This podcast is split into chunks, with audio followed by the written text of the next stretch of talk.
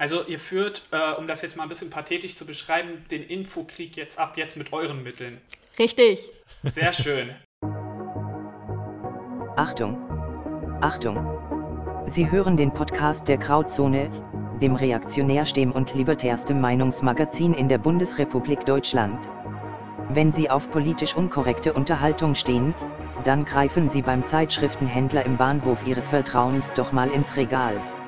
Mit 6,90 Euro ist der Wumms auch angemessen bepreist, also zaudern Sie nicht. Wenn Sie in Ihrem Leben einmal, ein einziges Mal etwas richtig machen wollen, dann werden Sie jetzt Leser der Krauzone und schließen am besten gleich ein Abo ab. Es lohnt sich. Vielen Dank für die Aufmerksamkeit. Gleich geht's los mit dem Podcast. Fertig. Los geht's in 3, 2. Ach übrigens, wir haben auch Sticker und einen Instagram-Kanal. Jetzt geht's aber wirklich los. Viel Spaß und Gott mit Ihnen. Hallo und herzlich willkommen zum Grauzone Podcast. Mein Name ist Friedrich Fechter und ich ähm, begrüße zunächst und unfreundlicherweise, äh, aber auch zwangsweise meinen Chef Florian Müller. Hallo, Herr Müller. Hallo zusammen.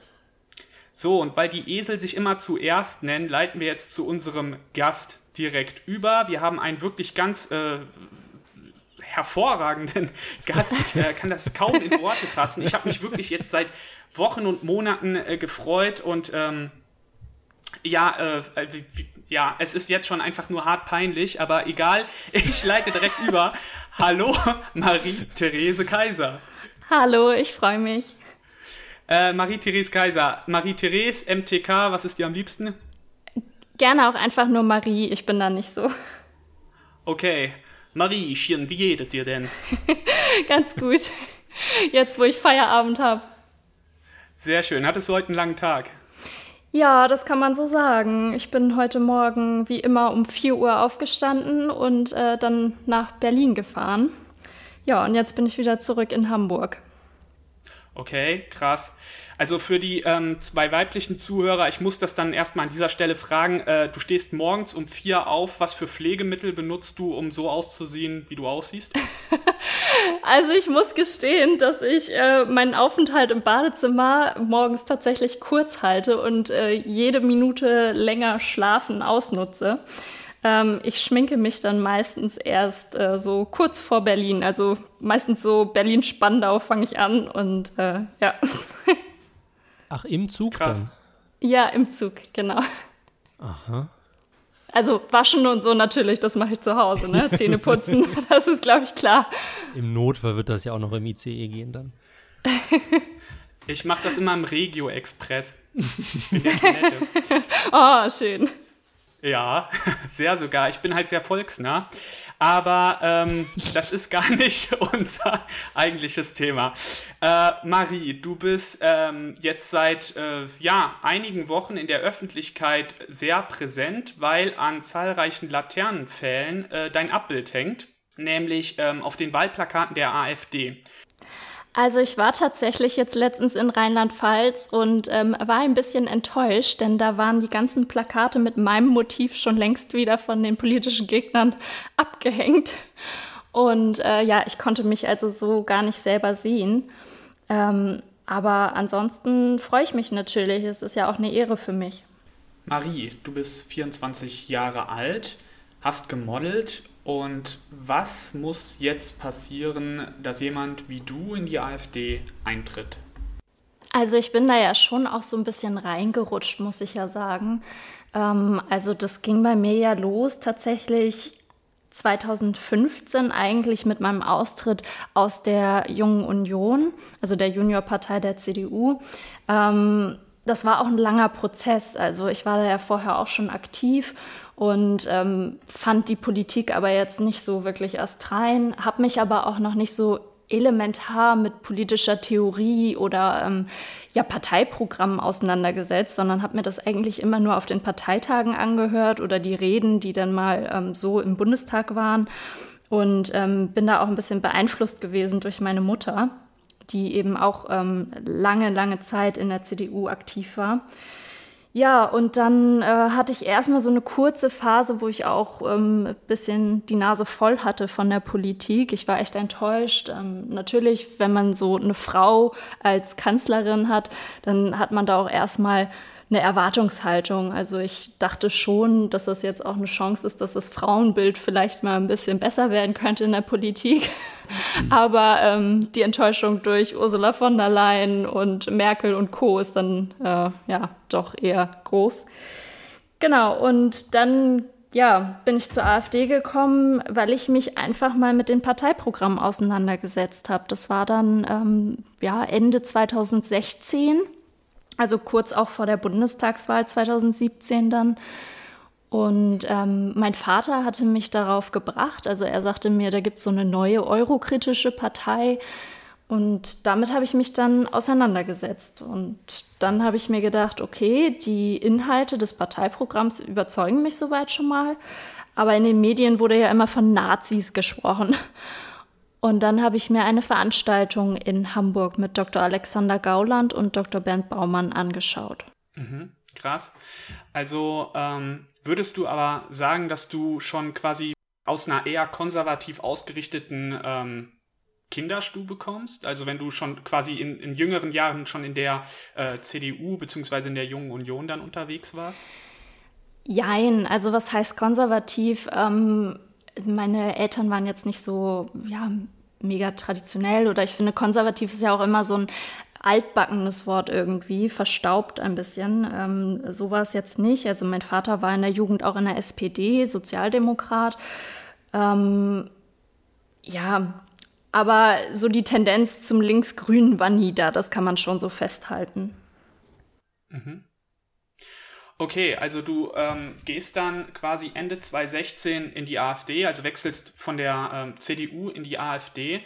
Und ähm, wie ist zu dem Zeitpunkt so die Stimmung in der AfD? Ich meine, es ist äh, kurz vor der Bundestagswahl 2017, ähm, Migrationskrise 2015, eigentlich das Knallerthema, das wie jetzt Corona damals die Medien absolut im Bann hält. Also wirklich Mitglied geworden bin ich tatsächlich erst nach der Bundestagswahl. Schande über mich. Ähm, also Ende 2000 oder Herbst 2017 bin ich dann Mitglied geworden. Und ähm, da habe ich quasi so diese spannende Phase schon gar nicht mehr mitbekommen. Das erste Mal, wo ich dann wirklich den Wahlkampf mitbekommen habe, war ähm, die Europawahl. Und ja, da war es aber auch nicht viel anders. Also ähm, auch wenn man dann auf der Straße war, an Wahlkampfständen oder so, ähm, das spitzt sich schon zu. Da sind Leute, die einen beschimpfen. Ähm, man muss auch Polizeischutz haben, damit der Stand nicht irgendwie beschädigt wird oder man angegriffen wird körperlich. Ja, und die Themen waren natürlich auch immer noch präsent. Was ist so das Krasseste, was du da mitbekommen hast am Wahlkampfstand? Also, wenn dann wirklich Leute so völlig außer sich sind und einen einfach nur noch wie von Sinnen anschreien und einen auch gar nicht mehr zu Wort kommen lassen, ähm, dann fragt man sich manchmal schon, ob man nicht im Irrenhaus gelandet ist. Aber hast du denn wirklich schon mal was abgekriegt oder ist es bis jetzt immer verbal geblieben? Oder halt auch mit Schmierereien? Können wir nachher nochmal drüber sprechen. Also am Wahlkampfstand habe ich tatsächlich jetzt ähm, sowas noch nie erleben müssen. Ähm, da ist es dann immer verbal geblieben aber privat natürlich schon. Da habe ich, ähm, ja, also wenn du schon von Schmierereien sprichst, mhm. da habe ich es jetzt hautnah erlebt. Ähm, mein Elternhaus wurde mitten in der Nacht angegriffen und ähm, komplett ja, voll gesprayt mit linken Parolen. Es wurden auch Antifa-Aufkleber überall ähm, hinterlassen.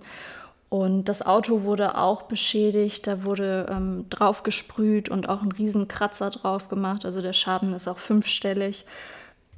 Boah. Ja. Hast du zu dem Zeitpunkt, wo das passiert ist, das ist ja jetzt gerade erst mal einige Wochen her, ähm, hast du mit sowas früher oder später gerechnet? Ich habe da schon mit gerechnet, weil es ist halt irgendwo schon die logische Konsequenz. Also ich habe ja auch sehr, sehr viele Gewaltnachrichten ähm, in den sozialen Medien erhalten, vorher schon. Also Vergewaltigungsfantasien, Morddrohungen, äh, Beleidigungen sind da dann noch harmlos. Also sowas wie Nazi-Schlampe oder so, das rechne ich da schon gar nicht mehr zu. Ähm, aber diese üblen Dinge, die habe ich ja auch alle zur Anzeige gebracht und letztendlich wurden alle Anzeigen von der Staatsanwaltschaft eingestellt.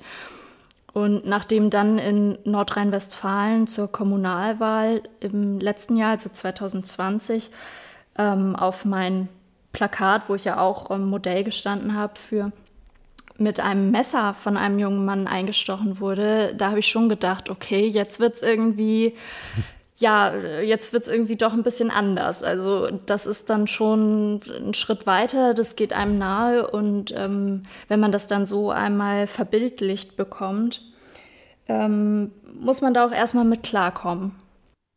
Äh, darauf würde ich mal gerne eingehen. Also ähm, ohne das jetzt despektierlich zu meinen, aber man kann ja schon sagen, dass du so das hübsche Gesicht der AfD bist. Also äh, du hast ja schon eine, eine Ausstrahlung, äh, die jetzt hier, äh, über die jetzt hier gar nicht groß verhandelt werden muss. Und dadurch prädestinierst du dich ja natürlich auch für entsprechend für Werbekampagnen, bist dafür ja auch bereit. Ähm, und äh, machst das ja auch ganz gut, aber was macht das mit einem selber in dem Moment, wenn du dann halt, wie gesagt, in der Öffentlichkeit stehst und ähm, ja so massiv angefeindet wirst mit, mit Morddrohung oder ja, wie soll man sagen, die Sache mit dem Plakat, ich nenne das jetzt mal abstrakt eine, eine Mordnachahmung äh, oder Morddarstellung, äh, wenn, wenn du sowas mitbekommst, äh, ja, also was macht das mit dir? Hast du dann irgendwie Angst oder wirst du darüber irgendwie verbittert oder wie geht man damit um? Also danke erstmal für das Kompliment. Ich fühle mich ja immer geschmeichelt. Das ist ja so nett. Ähm, also klar, es geht einem auf jeden Fall nahe. Es beschäftigt einen auch abends auf der Couch. Ähm, fragt dann mein Partner schon mal, mein Verlobter, ja, was ist denn los oder so, wenn ich dann den ganzen Tag wieder solche Nachrichten gelesen habe. Ähm, ich versuche das eigentlich aber nicht an mich ranzulassen und ich, ja, ich versuche halt manchmal auch das so ein bisschen zu überspielen. Und es ist dann, wenn man es so verbildlicht bekommt, ist es einfach nochmal eine ganz andere Hausnummer. Und das ging mir wirklich nahe. Also da musste ich auch weinen und musste erstmal so ein bisschen runterkommen wieder. Ähm, ich habe dann das ganze Jahr auch sofort öffentlich gemacht und mir war das auch wichtig, dass Leute das sehen. Also bei mir kommt dann eher so ein bisschen Trotz auch auf. Ja, ich möchte halt einfach, dass man auch wenn man unterschiedlicher politischer Ansicht ist, dass man anständig miteinander umgeht, dass man den Respekt wahrt und solche Sachen gehen halt einfach gar nicht. Also das käme mir selbst auch nie in den Sinn, sowas jetzt bei Grünen oder Linken zu machen. Und es ist halt einfach schon wirklich dann ergreifend. Mhm. Du stehst ja einem parteipolitischen ähm, Gegner gegenüber, der quasi für sich selbst ja reklamiert, er sei ja ständig das Ziel von Hass und Hetze. Also ähm, es war ja zuletzt äh, die große Schlagzeile rund um Karl Lauterbach, der dann ähm, äh, ja diverse Drohmails und auch unappetitliche Kommentare, ähm, Netzkommentare, die er erhalten hat, äh, veröffentlicht hat. Und das kennen wir auch von vielen linken Politikern. Und das ist ja was, was durchaus real ist, was dieses Internet und diese, äh, dieser gigantomanische Kommunikationsraum ja mit sich bringt. Aber ähm, diese Ge Gewalt gegen die AfD, also die, die verbale Gewalt, die physische Gewalt, ähm, die Gewalt, im, die im digitalen Raum stattfindet, ähm, die ist ja da überhaupt nicht präsent. Und ähm, wenn du jetzt mit ähm, Politikern oder Personal der anderen Parteien umgehst, gibt es da überhaupt sowas wie einen normalen Umgang oder bist und bleibst du da quasi ein gebranntes Kind? normalen Umgang gibt es so nicht. Also ähm, man wird immer gemieden. So habe ich zumindest die Erfahrung gemacht. Ähm, ja, man ist schon irgendwo ein gebranntes Kind, ähm, wie du so schön gesagt hast. Und ich habe auch den Eindruck, dass diese Gewalttaten gegen die AfD oder eben gegen einzelne Personen aus dem konservativ rechten Spektrum ähm, gar nicht so verurteilt werden. Also es wird da wirklich mit zweierlei Maß gemessen und das finde ich sehr schade, weil ich möchte das eigentlich gar nicht gewichten. Also diese Taten sind für mich so oder so einfach inakzeptabel. Aber wenn man dann eben bei der einen Seite immer versucht, es zu rechtfertigen und zu sagen, naja gut, aber ihr seid ja eh die Bösen, da darf man das ja oder da ist jedes Mittel recht, dann äh, ja, ist das so nicht in Ordnung. Aber denkst du nicht, dass jetzt Thema unfaire Angriffe oder Gewalt oder Beleidigung von der AfD vielleicht sogar zu krass breit getreten wird, wodurch dann viele Leute sich nicht trauen, offen zur AfD zu bekennen, weil sie denken, sie kriegen direkt den, den Magnitz-Knüppel über den Kopf oder werden angegriffen, angefeindet. Also der Vorwurf, dass wir uns in eine Opferrolle begeben, der kommt ja immer mal wieder. Mhm. Und ähm, es gibt ja auch nochmal einen Unterschied zwischen Opfer sein oder so tun, als wäre man Opfer. Ähm, klar, wir werden häufig Opfer, aber wir stellen es ja nicht so dar, als wenn wir jetzt immer Mitleid bräuchten oder so, sondern es geht ja darum, dass wir auch irgendwo zeigen, okay, wenn man gegen dieses Establishment, gegen diese politische Elite oder gesellschaftliche Elite angehen möchte, wenn man wirklich Oppositionsarbeit leisten möchte, dann muss man auch ein bisschen Mut beweisen und das gehört nun mal dazu und ich erwarte auch gar nicht von jedem, dass er jetzt dieses persönliche Risiko eingeht und selber Mitglied wird. Hm. Aber man sollte doch schon dann wenigstens die Leute wählen, die ja mutig genug sind, das zu tun und dieses Risiko eingehen.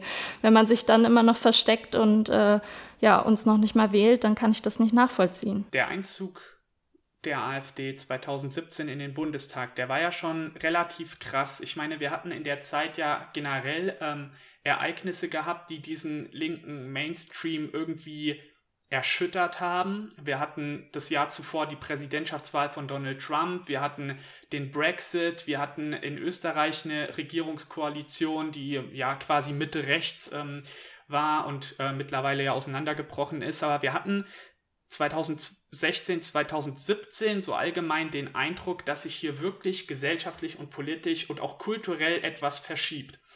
Und ähm, jetzt wirst du quasi Ende 2016 auf die AfD aufmerksam, trittst nach der Bundestagswahl dann ähm, der Partei bei und begleitest diese Partei dann mehrere Jahre lang und ähm, gewisse Dinge fangen sich dann aber an auszulaufen. Also ähm, Donald, Donald Trumps Präsidentschaft ähm, ist geendet, die äh, Koalition in Österreich ist zerbrochen der Brexit wird halt lange aufgeschoben, wird jetzt halt abgewickelt, soll jetzt auch keine große Rolle mehr spielen. Aber die Umfragewerte der AfD, die 2017 ähm, wirklich gut waren für eine Partei, die quasi aus dem, aus dem Stegreif heraus gegründet worden ist, äh, wenige Jahre zuvor, die, äh, ja, die sind ein bisschen vor sich am, Hin am Hindümpeln und auch am Sinken. Und ähm, was zeichnest du dafür verantwortlich? Also das eine ist natürlich die politische Entwicklung insgesamt global, aber eben auch innerhalb Europas. Ähm, da haben es die Rechten einfach schwierig. Also die konservativen Parteien, die müssen da an ihren Strategien arbeiten, müssen eben mehr zusammenhalten, müssen auch neue Wege finden, Brücken zu schlagen und Leute anzusprechen einfach. Und die AfD hat aber noch ein ganz anderes Problem. Und zwar ist das dieser innerparteiliche Zusammenhalt, der manchmal fehlt. Ähm, das hat in den letzten Jahren leider stark zugenommen und daran müssen wir intensiv arbeiten. Mhm. Ähm, ohne dich da jetzt in die Bredouille bringen zu wollen, aber ähm, wie kann man diesen Konflikt einem Außenstehenden erklären? Der Konflikt begründet sich ja eigentlich nicht wirklich inhaltlich. Also ich meine, das Grundsatzprogramm, das wird mehrheitlich beschlossen oder überhaupt die Parteiprogramme, egal jetzt äh, zu welcher Wahl, die werden mehrheitlich bei den Parteitagen beschlossen und dann wird das auch so akzeptiert. Ähm, äh, diese starken Diskrepanzen, die sich da jetzt ergeben haben, die sind ja eher personeller Natur.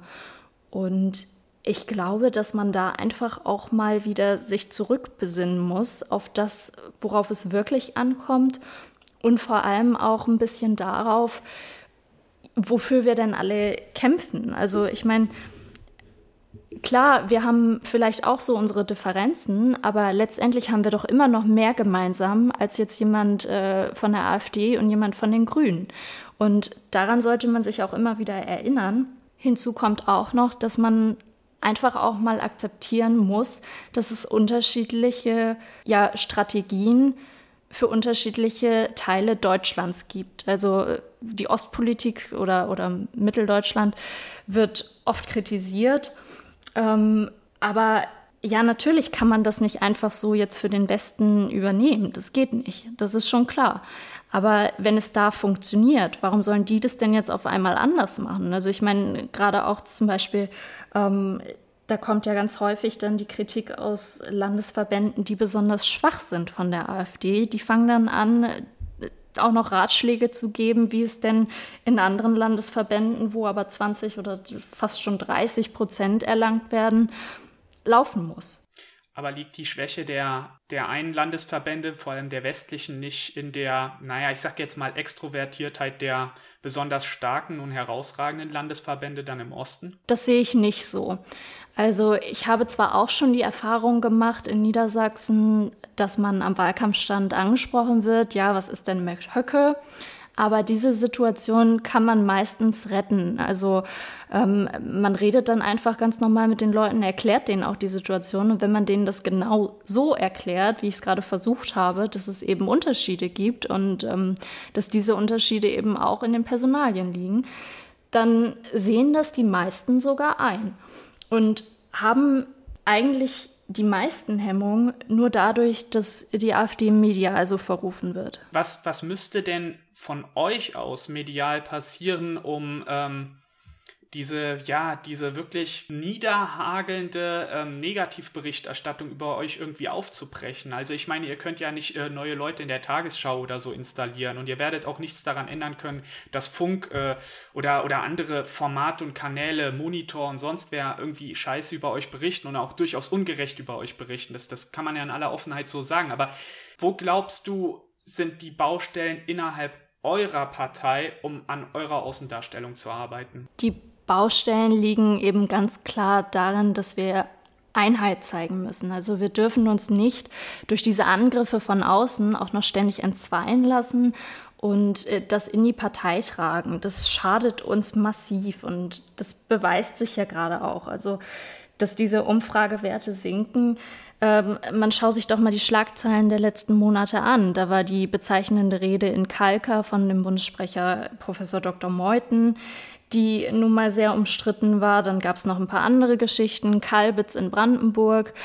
Ähm, ja, wir müssen einfach zusammenhalten. So, das sehe ich als Hauptfehler, den wir derzeit begehen. Und dann kommt für mich noch hinzu, dass wir noch stärker auf Inhalte setzen müssen. Also äh, die AfD wirkt nach außen oft so, als wenn wir einfach nur alles ablehnen würden, was von den anderen kommt dass das faktisch nicht so ist, dass wir auch ähm, Gegenanträge bringen oder dass eben Anträge von uns oft einfach nur geklaut werden, ähm, das kriegen die normalen Bürger ja gar nicht mit. Und da müssen wir halt einfach dran arbeiten, dass wir das zum Beispiel auch über unsere eigenen Kanäle dann mehr kommunizieren und nicht einfach immer nur so aussehen, als wenn wir da rumpöbeln würden. Mhm. Wie stark würdest du denn in der Partei, sagen wir jetzt mal auf Bundesebene, die Frage nach der Postenschacherei auch dafür verantwortlich machen, dass sich irgendwie die Strömungen gegenseitig zerkloppen. Ähm, ist das jetzt, also ich meine, du hast eben schon ein bisschen angedeutet, dass es gar nicht so die inhaltliche Frage ist, aber ist es nicht vielleicht doch einfach nur ein Problem von sehr, sehr vielen Leuten, die Karriere machen wollen und jetzt auch vielleicht bald Angst haben, dann abgesägt zu werden, wenn das nächste Ergebnis ein bisschen schlechter ausfällt? Ich denke schon, dass das eine Begleiterscheinung ist.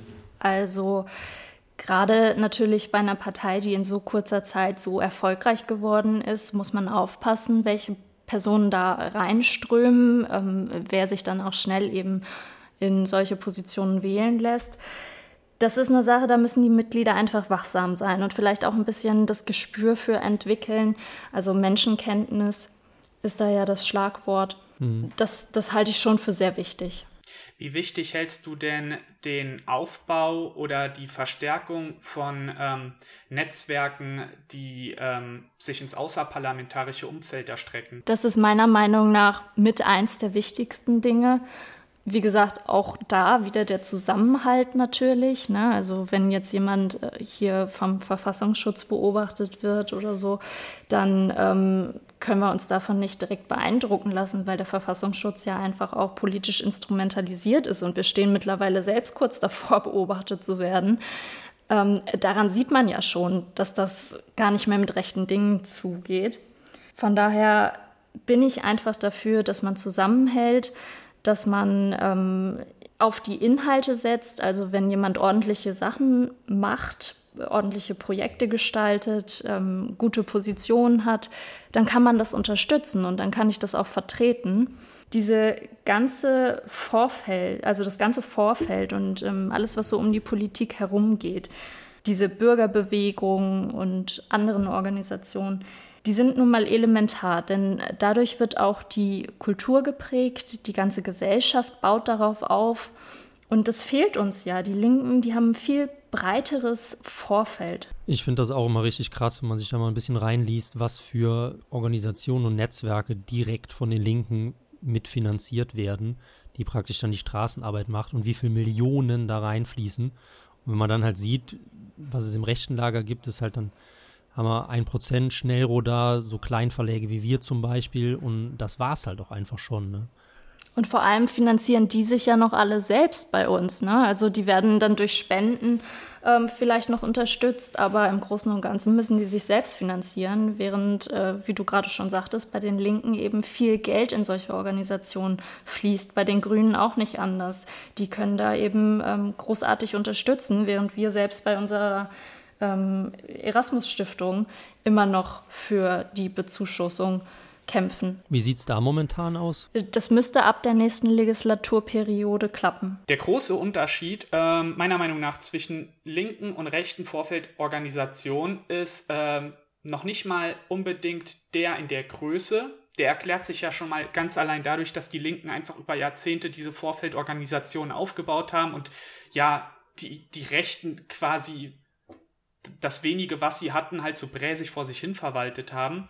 Nein, die Sache ist der, der große Qualitätsunterschied. Also während diese linken Organisationen ja staatlich so dick gepampert und gebuttert sind, äh, merkst du erstmal, wenn du dich mit denen auseinandersetzt, was für ein Scheiß das ist. Also äh, was, was für ein fehlender Anspruch dort ist. Und bei, bei rechten Vorfeldorganisationen, also bei den Verlagen und Instituten, da hast du Sachen dabei, die ähm, ja quasi für eine Kundschaft irgendwo funktionieren müssen, ganz im marktliberalen Sinne. Und ähm, ich sag mal so, als junger Mensch, der auf der Suche ist nach Antworten auf diese großen Fragen, die sich junge Menschen nun mal stellen, äh, bohrst du halt rum und musst früher oder später einfach auf diese rechten Organisationen in irgendeiner Form stoßen, weil erst da wirst du intellektuell irgendwie ernst genommen und erst da hilft man dir quasi dabei, diese, diese dicken Bretter, diese weltanschaulichen Bretter zu bohren.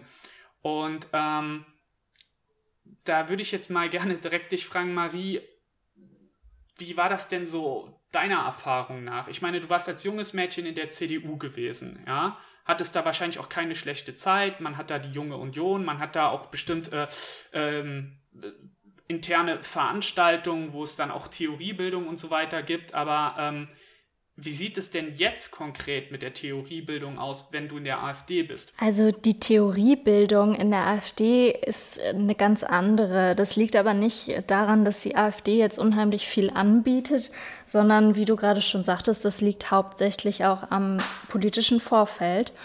Und ja, ich sagte ja eingangs schon mal, dass ich auch so ein bisschen äh, da reingerutscht bin. Also ich bin ja dann auch bei der Bürgerbewegung in Hamburg, Merkel muss weg Demonstration gewesen und so und bin dann immer mehr so auch in diese Szene reingekommen und war bei Kompaktkonferenzen, war auch in Schnellroda und habe mir das einfach alles mal angeschaut. Und das war für mich irgendwo auch ein Selbstfindungsprozess. Man setzt sich halt mehr und mehr mit diesen Themen einfach auseinander. Du lernst äh, in so einem Vorfeld ja eine ganz andere Art von Mensch kennen, als er dir irgendwie in der Jungen Union begegnet oder in, in, in dem sonstigen Umfeld, in dem du vorher verkehrt hast. Und ähm, was sind das für Leute und ähm, diejenigen von denen, die dann auch sich wirklich aktiv in die Parteiarbeit einbringen, ähm, was werden die in Zukunft anstoßen? Mit, womit werden die uns in Zukunft äh, überraschen, wenn die quasi dann mal peu à peu das Ruder in der AfD übernehmen und da quasi neue Ansätze und neue Strategien einbringen? Was konkret da kommt, kann ich natürlich nicht sagen. Ich habe jetzt hier keine Glaskugel, aber es ist schon so, dass man merkt, es ist einfach ein Fundament da bei diesen Leuten. Also in der AfD und eben in diesem politischen Vorfeld habe ich festgestellt, dass die Leute A viel toleranter sind. Also man kann mit ihnen diskutieren und ähm, unterschiedlicher Meinung sein und sie beenden nicht sofort das Gespräch oder äh, blockieren dich bei Facebook oder so, sondern ähm, sie führen das dann auch zu Ende und wenn man dann immer noch unterschiedlicher Meinung ist, dann lassen sie das auch einfach mal gut sein.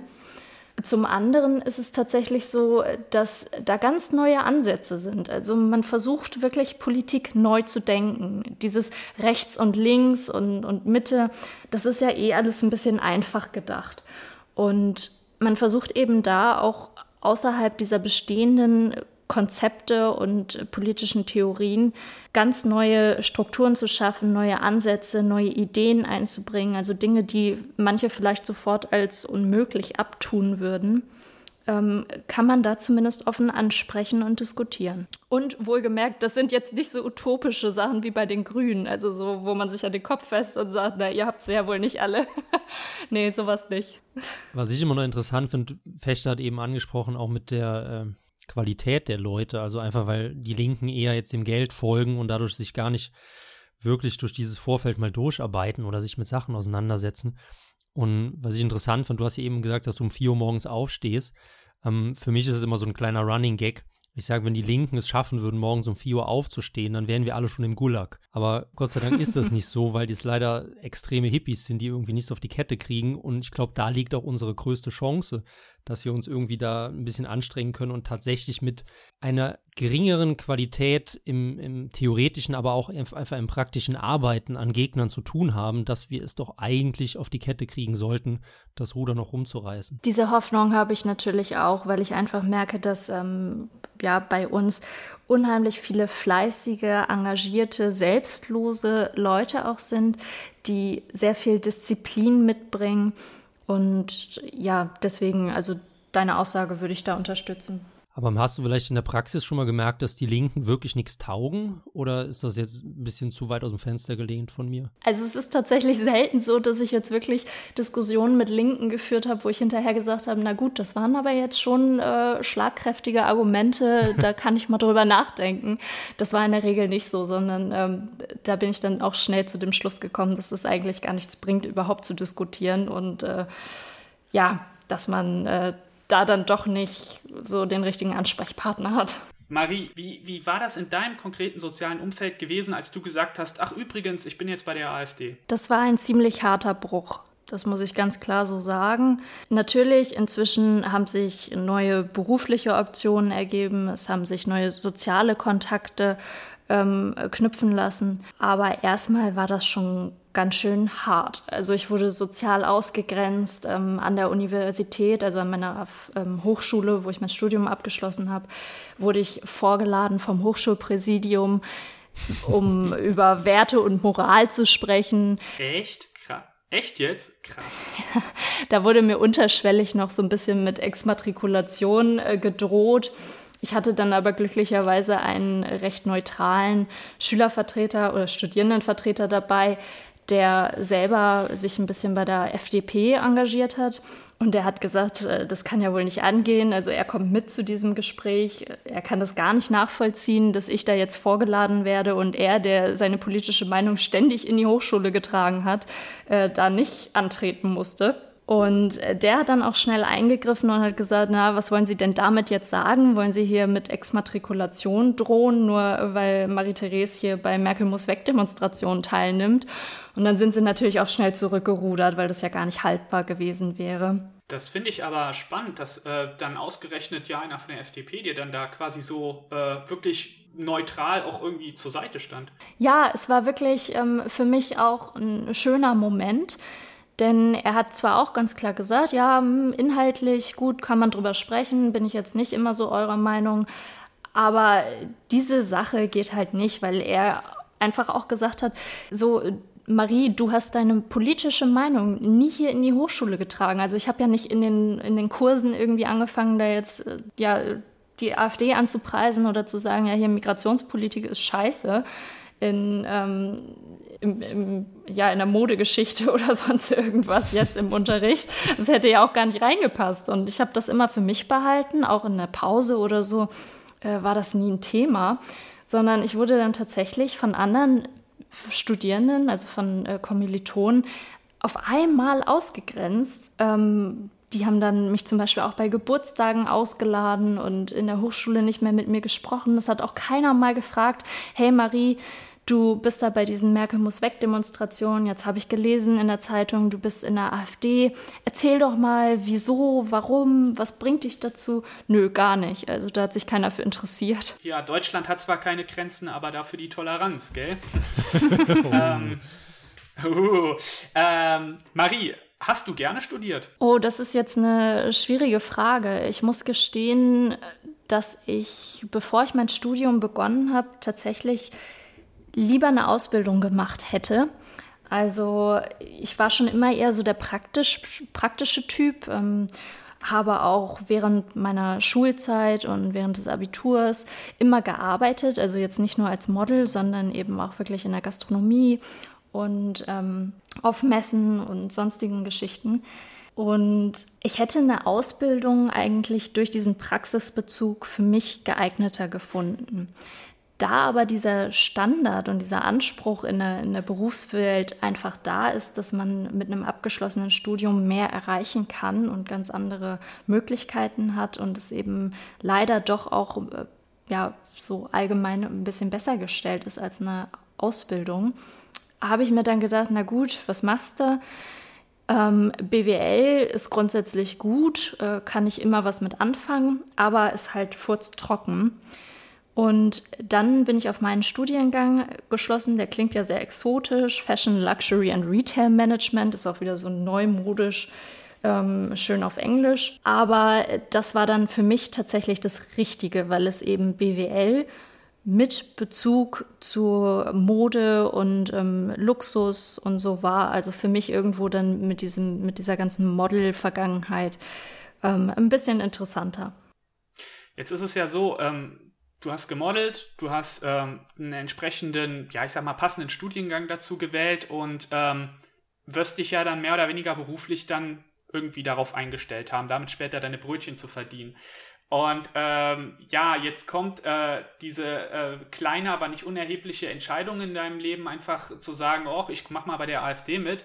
Und bums, von heute auf morgen brechen nicht nur Freunde weg, äh, sondern der Rest des sozialen Umfelds, sondern äh, die konkreten Berufsaussichten, die du, sag ich jetzt mal, im zivilen Leben gehabt hättest, die brechen weg.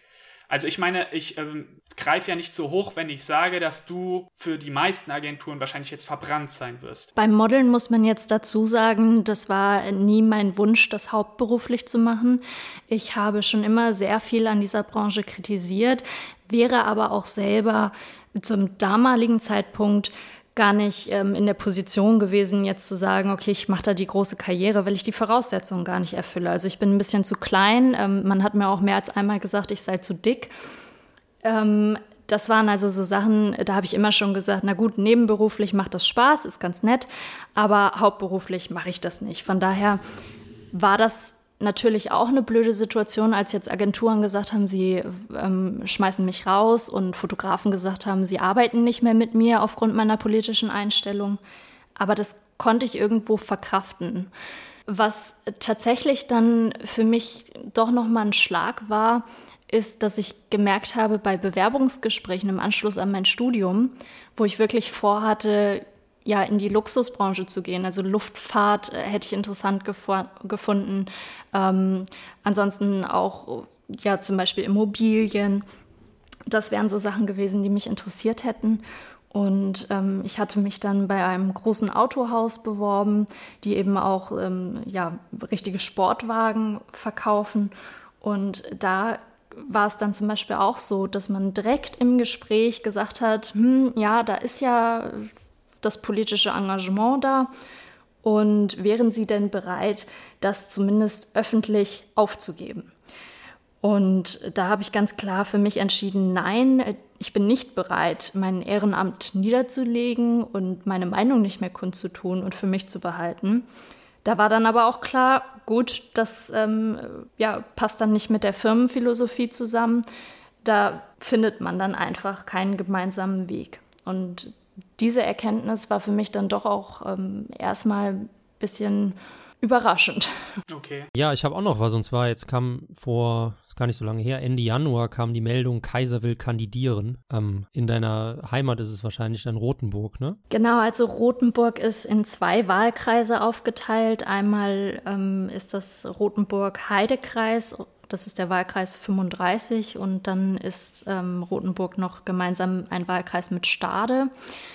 Und ähm, ja, ich hatte mich mit einem Parteikollegen abgesprochen.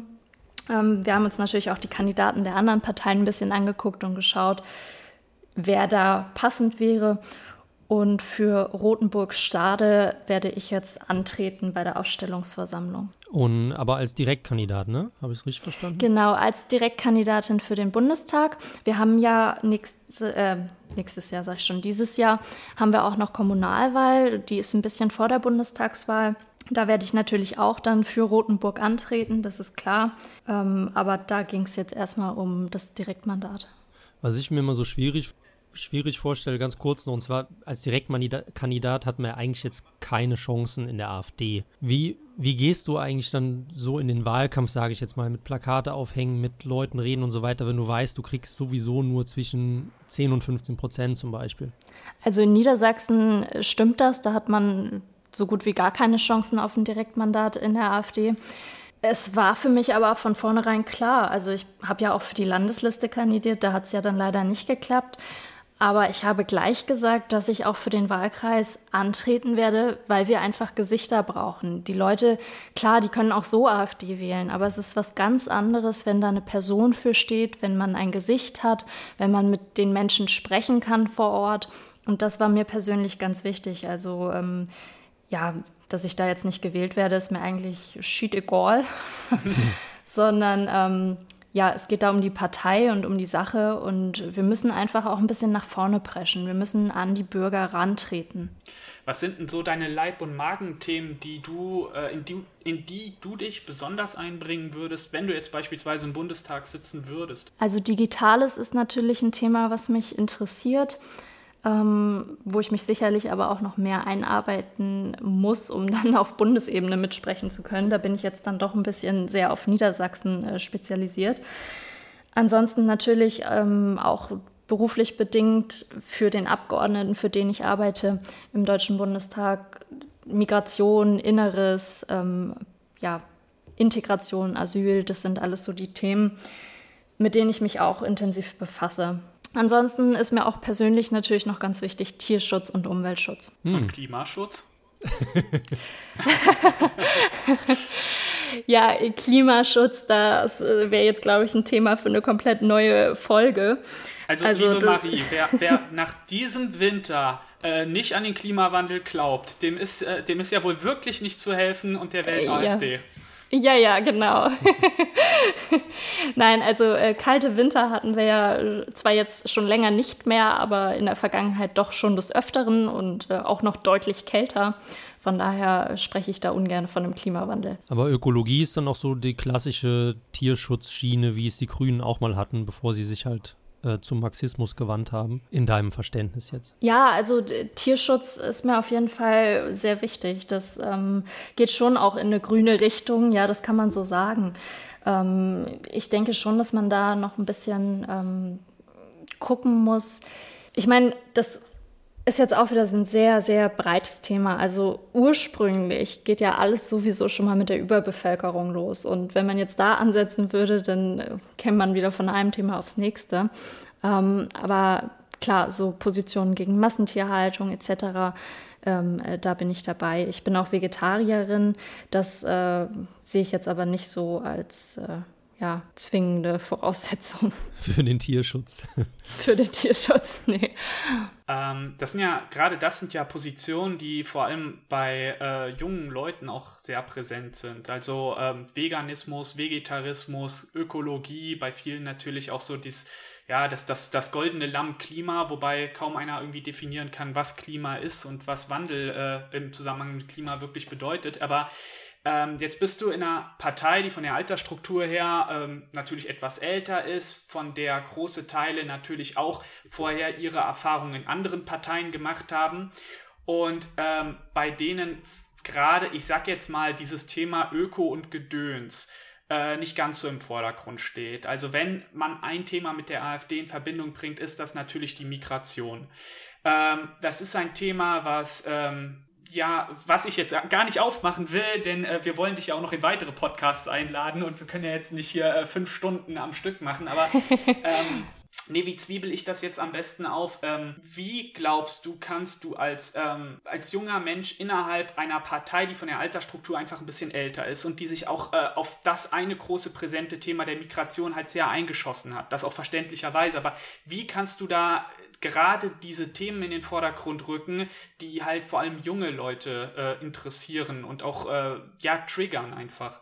Kommunikation ist grundsätzlich das A und O. Also das äh, sehe ich wie in jeder Beziehung, in jeder zwischenmenschlichen Beziehung ist das auch in der Partei so. Man muss einfach mit den Leuten reden. So und ähm, auch die sogenannten alten weißen Männer sind durchaus bereit, ähm, da auch einzugehen darauf einzugehen und solche Themen anzunehmen.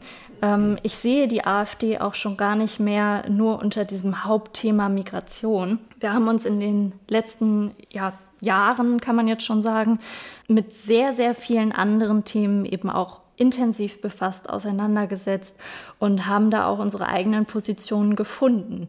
Und äh, gerade auch in Niedersachsen kann ich jetzt sagen, ist zum Beispiel der Tierschutz äh, ja ein Thema, was wir auch häufiger schon bespielt haben. Ich muss auch noch dazu sagen, weil Fechter jetzt ein paar Mal mit den alten weißen Männern äh, halb spaßeshalber angefangen hat. Ähm, man sagt das immer so leicht, dass die AfD so eine alte Partei ist. Ja, das stimmt, aber alle Parteien sind sehr alt. Ähm, ich habe jetzt gerade mal das Durchschnittsalter aufgemacht. Ähm, die Grünen sind die jüngsten mit 48 Jahren, dann kommt die FDP mit 51, die Linke mit 55. SPD 60, CSU 60 und, oh, da ist die AfD gar nicht dabei. Die CSU war mal blau tatsächlich, bevor es die AfD gab. aber äh, es wird irgendwo in der Nähe sein. Also ich glaube, sie sind nicht die Ältesten, aber sie sind im, im oberen Drittel.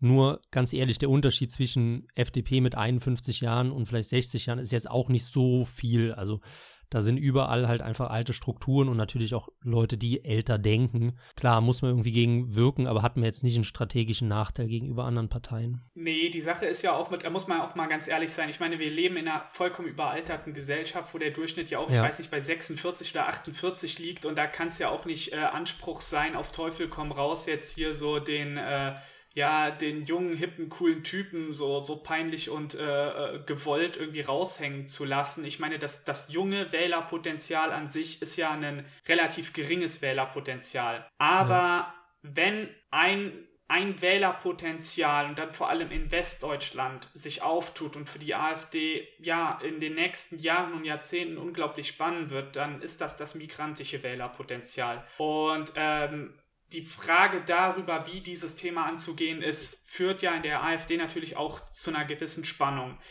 Ähm, aber Marie, da würde ich jetzt einfach mal gerne deine Meinung wissen, denn es ist ja so, dass das bevölkerungsstärkste Bundesland ist beispielsweise Nordrhein-Westfalen und das ist wahrscheinlich auch nicht zufällig das Bundesland, wo die AfD besonders schlecht abschneidet.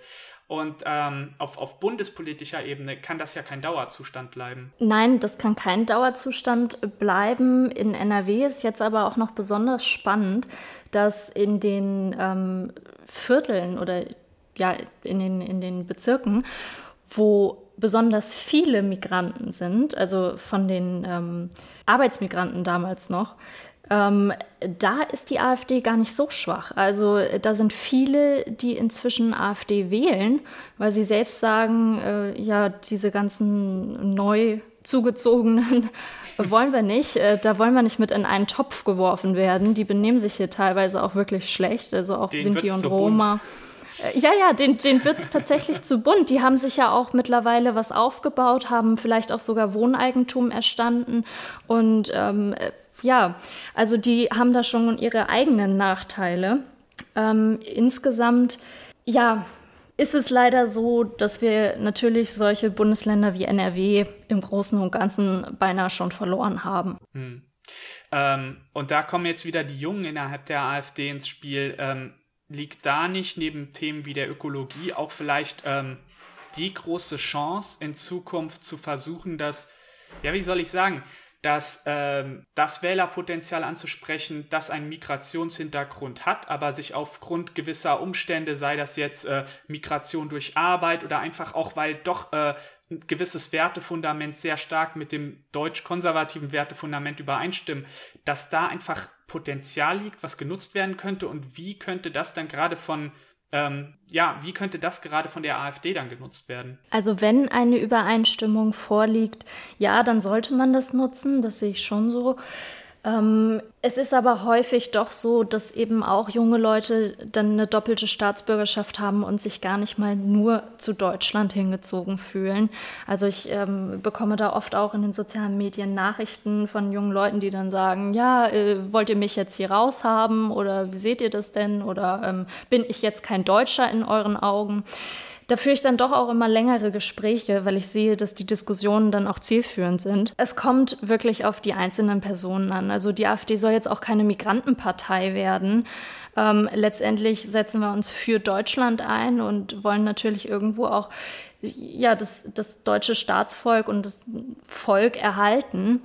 Und ähm, da sehe ich dann auch so ein bisschen einen Zielkonflikt, wenn man jetzt sagt, okay, wir nehmen alles mit, was geht. Ja, okay. Du hast ähm, jetzt seit ähm, kurzer Zeit ähm, einen eigenen YouTube-Kanal am Start. Was äh, bezweckst du mit dem? Also ich äh, gehe jetzt mal davon aus, dass du den ähm, Wir klären das Account meinst. Das mhm. ist ja nicht nur ein Account von mir, sondern das ist ja eine Kooperation mit 1% gemeinsam. Und ähm, ja, wir produzieren die Videos im Studio von 1%. Also dieses ganze Format kommt auch von 1%. Die sind auf mich zugekommen und haben gefragt, ob ich mich ähm, dafür bereit erklären würde, da mitzumachen. Und ich finde dieses ganze Konzept super und war sofort äh, ja, hellauf begeistert und wollte da gerne mitwirken. Was ist das für ein Konzept? genau, darauf wollte ich jetzt zu sprechen kommen. So. Entschuldigung, ich fange schon nee. an, wie Politiker zu schwafeln. Hast noch ein paar Jahre. Unser Konzept ist natürlich, dass wir versuchen, junge Menschen zu erreichen, Menschen, die jetzt in der Ausbildung sind, in der Schule sind, die also von allen Seiten irgendwie politisch indoktriniert werden und die dann im besten Fall auch noch ähm, bei YouTube irgendwelche Beiträge von Funk sehen und so auch noch unterbewusst in die falsche Richtung gelenkt werden. Ähm, da wollen wir so ein bisschen gegenwirken. Also wir bereiten Themen auf, die wir dann auch wirklich versuchen neutral zu erklären also wir beleuchten dann die verschiedenen Seiten. Jetzt hatten wir das Thema Migration, es kommt in Kürze dann auch Steuern. Und wir versuchen dann aber schon so unsere konservative Sicht auch darzulegen. Mhm. Ja, Steuern, das finde ich sehr geil. Ich glaube, es gibt kein Thema, was einen als jungen Menschen weniger interessiert als Steuern. Also vielleicht noch Versicherungen. äh, aber, aber Steuern ist ja wirklich so ein Thema. Äh, also wie gedenkt ihr denn gerade so Themen irgendwie an, für, für junge Leute aufzubereiten? Zum einen versuchen wir natürlich grafisch das einfach ein bisschen nett und ansprechend zu machen. Ähm, wir arbeiten jetzt auch noch daran, dass die Videos ein bisschen kürzer werden. Wir haben gemerkt, dass die ähm, ersten Folgen, die wir abgedreht haben, vielleicht doch ein bisschen zu lang waren, dass die Aufmerksamkeit dann nachlässt und ähm, ja, es dann doch ein zu komplexes Thema für ähm, so ein Format ist. Aber ansonsten natürlich versuchen wir das Ganze auch exemplarisch darzustellen. Also wir wollen ähm, einfach Beispiele bringen, die jeden betreffen. Die CO2-Steuer jetzt zum Beispiel. Ähm, wenn man tanken geht und jetzt auch noch mehr blechen muss, weil man diese blöde CO2-Steuer hat, obwohl man ja auch schon eine Ökosteuer zahlt. Ähm, das ist auch ein Thema, was wirklich jeden betrifft und eben auch Fahranfänger betrifft. Ähm, sogar jetzt wirklich junge Leute, die noch im begleiteten Fahren stecken. ja, und sowas versuchen wir dann eben nahezubringen. Also ihr führt, äh, um das jetzt mal ein bisschen pathetisch zu beschreiben, den Infokrieg jetzt ab jetzt mit euren Mitteln. Richtig. Sehr schön. Das mag ich, wenn äh, man von aus der Politik mal äh, klare Linien hört. Ähm, ja, liebe äh, Marie, ähm, wir haben jetzt eine Stunde gequatscht und äh, wir kennen auch die Aufmerksamkeitsspanne unserer Zuhörer, wobei die bei diesem Podcast unter Garantie wesentlich länger sein wird als bei den anderen Podcasts.